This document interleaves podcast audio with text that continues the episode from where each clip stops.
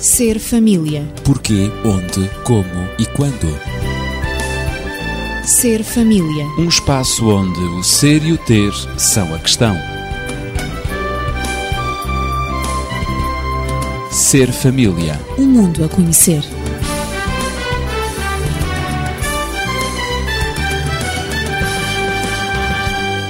Os meus cumprimentos no início do programa Ser Família. Eu sou Ezequiel Quintino, o anfitrião dos meus dois amigos de hoje, Natividade Lopes na Pedagogia e Daniel Esteves, médico e terapeuta familiar.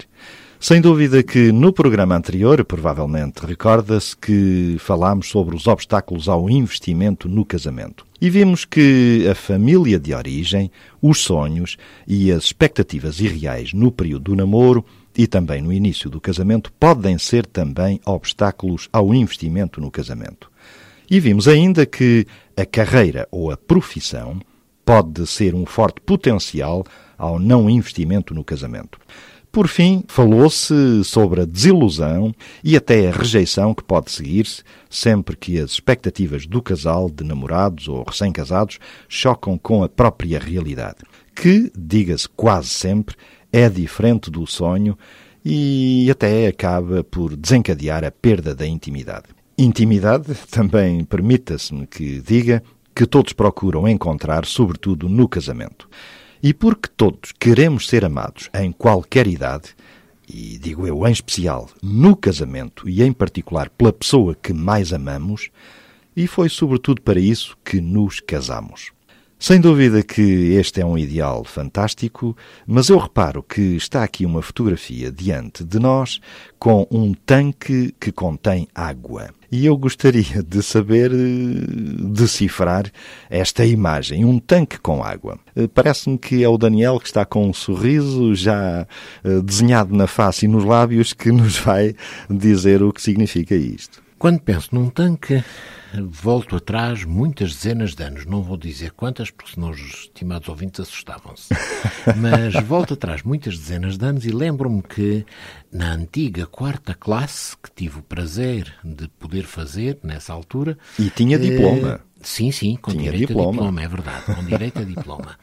Um dos desafios maiores que se punham eram os problemas da aritmética de então acerca dos tanques, que É verdade. uma torneira em que entrava água, X litros por hora, e uma outra em que saía água, Y litros por hora, quanto tempo é que demorava a esvaziar, quanto tempo é que demorava a encher, enfim.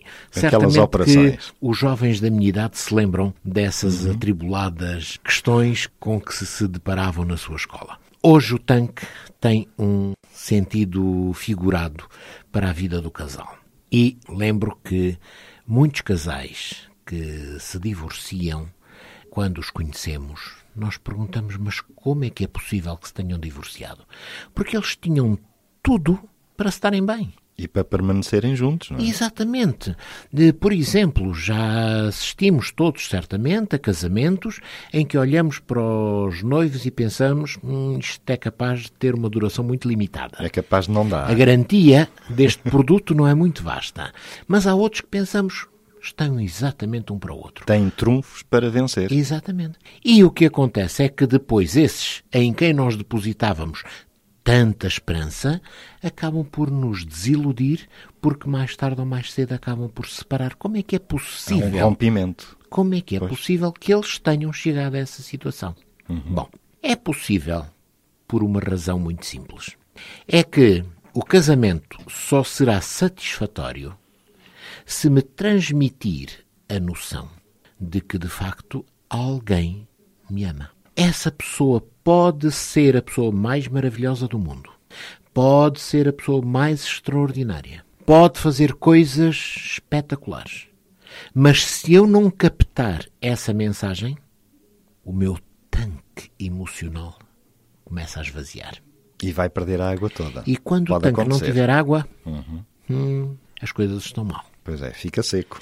O mesmo pode acontecer com essa pessoa em relação a mim. Se eu não lhe transmitir essa ideia, se a pessoa não tiver a percepção de que, de facto, eu deposito nela os meus afetos, dificilmente essa pessoa vai sobreviver em termos da sua vida normal, em que a afetividade é muito importante, vai sobreviver bem. E se ela não sobrevive bem no aspecto afetivo, onde isso se vai representar de uma forma mais significativa é no casamento. E depois, a partir daí, está tudo estragado. Essa imagem do tanque com água aplicada ao casamento é extremamente interessante, com uma entrada de água e uma saída de água. É necessário que a entrada de água seja sempre igual ou superior à saída da água, porque no dia a dia, no cotidiano, nós vamos esvaziando com as circunstâncias da vida, o desgaste da própria existência, que nos vão surgindo, é? com as dificuldades ao investimento. Claro, no fim de é contas, isso. nós voltamos a falar do mesmo assunto. Exatamente. A água que nós possamos pôr, a carga carga é afetiva que possamos disponibilizar para o nosso tanque é nem mais nem menos o investimento. É aquilo que nós somos capazes de dar. De transmitir e transportar para o casamento. E não é em termos materiais, mas em termos afetivos. E muitas vezes as pessoas, portanto, confrontam-se, falámos disso já, os obstáculos que a carreira profissional poderia levantar. E há muitas pessoas que dizem: não, não, eu dediquei-me à carreira porque o objetivo era proporcionar o melhor à minha família. Mas o que é certo é que fecharam a torneira emocional para o seu casamento e o tanque foi esvaziando. E passado algum tempo, eu que me dediquei tanto, eu que me esforcei tanto, eu que trabalhei incansavelmente para dar o melhor e agora a família rejeita-me, não me quer. Os próprios que estão envolvidos nesse processo até nem compreendem, nem percebem o que é que aconteceu muitas vezes. Porque sentem-se defraudados por não terem recebido aquilo que era importante. Mas eles também não deram. Também não deram, eventualmente. É. O tanque do amor é muito, muito importante. Sem dúvida. Natividade, gostaste do tanque? Gostei muito da imagem do tanque, gostei muito do conteúdo do tanque, que é a água transparente. E eu gosto muito, precisamente, também de uma afirmação do C.S. Lewis, que diz que amar é tornar-se vulnerável. E, efetivamente, o estado líquido dessa água tem uma certa vulnerabilidade. Ou seja, a água tanto pode ficar dentro do reservatório, que é o tanque, como também pode ser uh, escoada pela torneira que está embaixo no tanque. E Ora, muitas vezes, já agora permite-me, uhum. não é? A imagem penso que está a ser muito bem aproveitada, muito bem desenvolvida. É que ela, muitas vezes, abrimos a torneira, ela escoa-se, infiltra-se pela terra e perdemos-lhe o rasto. Uhum. É. O que é o pior, não é? O que é o pior. E eu falei de transparência, porque efetivamente a água sugeriu-me essa imagem de transparência. Transparência. Uhum. E muitas vezes é o que não acontece na relação do casal. A é, transparência. É a transparência. Muitas vezes o casal tem medo de se comunicar e usa uma máscara para se proteger. Por vezes pensa que exteriorizar os seus sentimentos, exteriorizar os seus pensamentos, pode não ser o melhor melhor para a pessoa que ama, pode talvez chocá-lo, pode não ser o melhor momento para ele receber uh, aquilo que a pessoa pensa ou aquilo que a pessoa sente e por vezes evita-se essa transparência. E quando se evita essa transparência, há efetivamente uma perda de confiança. E portanto, para que a relação do casal seja duradoura, é evidente que tem que haver essa transparência, tem que haver o cair da máscara, porque finalmente, quando nós dizemos à pessoa que amamos amamos ou que queremos amar em toda a sua plenitude, o que é que nós amamos nessa pessoa quando não somos transparentes? A aparência? A beleza? Aquilo que a pessoa tem de bom? O, finalmente o que é que nós amamos? A pessoa toda, a sua personalidade, a pessoa como ela é ou realmente aquilo que a pessoa parece ser. Portanto, essa imagem da água achei-a muito interessante na medida em que, para que a relação do casal seja uma relação saudável, duradoura e feliz, não é? Tem que haver transparência. Tem que haver realmente o abrir do coração, o exteriorizar dos sentimentos, dos pensamentos, a partilha de opiniões e, muitas vezes, como já falámos também, a concessão para que haja um ajuste, para que haja um consenso. E assim a vida será mais feliz. É que se nós não somos em família e na relação do casal aquilo que somos na realidade, se fingimos ser uma pessoa diferente, onde é que nós seremos reais. É uma, Na sociedade, é uma... provavelmente será mais difícil. Se em intimidade nós não somos o que somos, não é? Se não mostramos ser aquilo que somos na realidade, então onde é que nós poderemos ser de facto quem somos. Estou a lembrar-me de uma experiência contada por um rapaz, meu amigo, sobre a namorada. Acontece neste contexto de ser transparente Sim, sim. e de exteriorizar os sentimentos e aquilo que se Claro. pensa. Ele convidou a namorada, a Paula, para um restaurante muito chique, com muita classe, e então onde havia velas e tudo, e eles iam jantar à luz da vela. E ele preparou-se muito bem, vestiu o, o, o fato que ele achava que lhe ficava melhor, para que a aparência que ele iria Para dar à namorada positivamente a pudesse namorada. impressionar. Muito bem. E quando ele chegou ao restaurante, pronto, disse: Vamos sentar. E assim que ela olhou para a gravata do namorado, ela disse: Que gravata horrível que tu trazes! E então ele disse: Porquê? Não gostas? Mas eu não gosto nada dessa gravata. Eu acho que essa gravata é horrível. Ah, mas eu tenho usado tantas vezes esta gravata com esta camisa.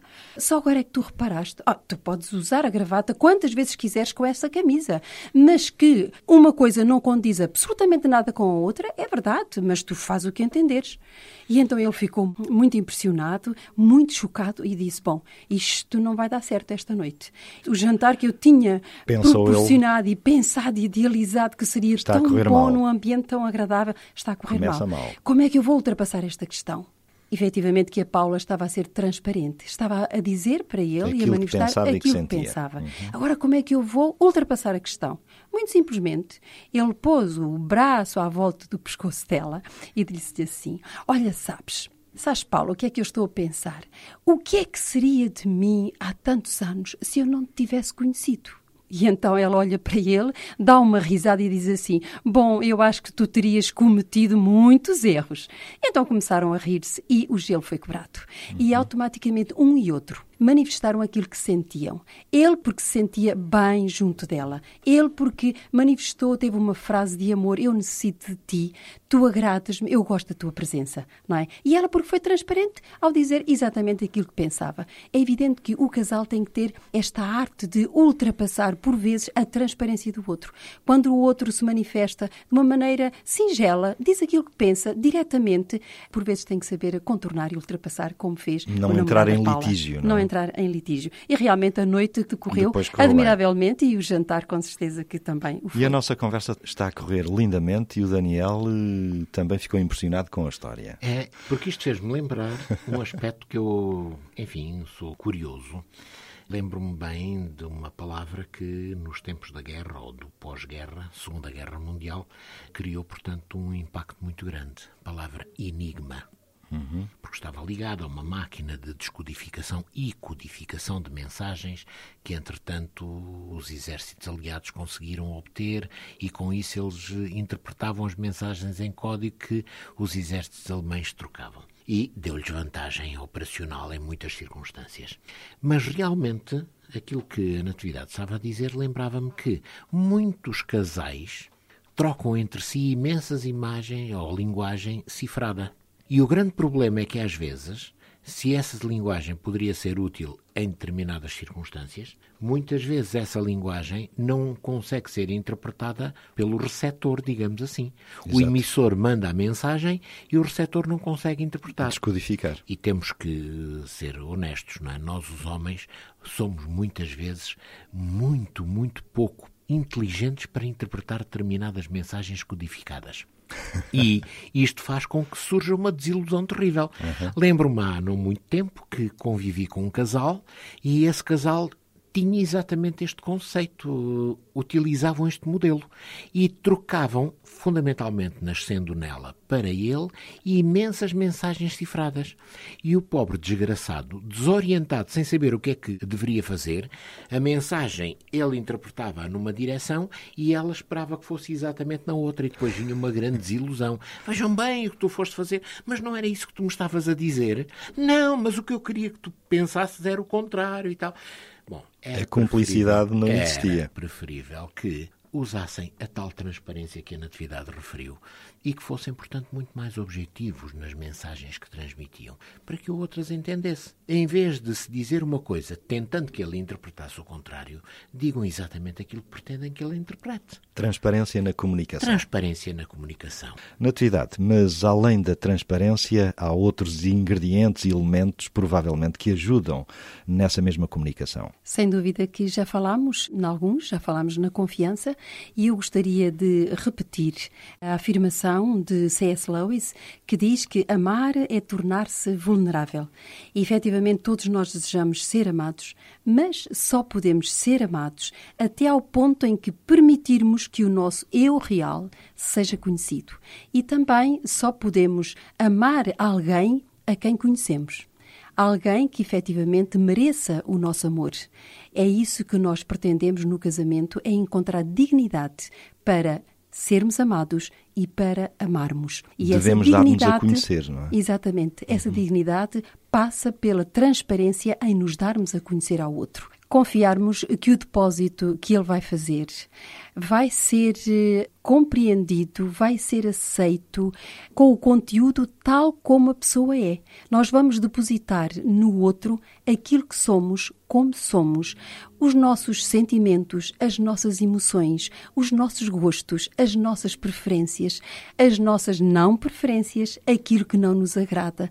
E, portanto, o outro, se aceitar confiantemente, tem toda a possibilidade de nos ajudar a crescer, de nos ajudar a desenvolver e, portanto, de ser digno também do nosso amor, porque para nós é um ser que merece a nossa confiança e é um ser digno de ser amado e nós igualmente por essa pessoa. Exatamente. Essa uhum. expressão de confiança fez-me lembrar aquilo que alguém terá dito acerca do casamento quando lhe perguntaram o que era a esposa. E ele disse: Olha, a esposa é como que uma parede que está nas minhas costas e que impede que alguém me ataque por detrás. Uhum.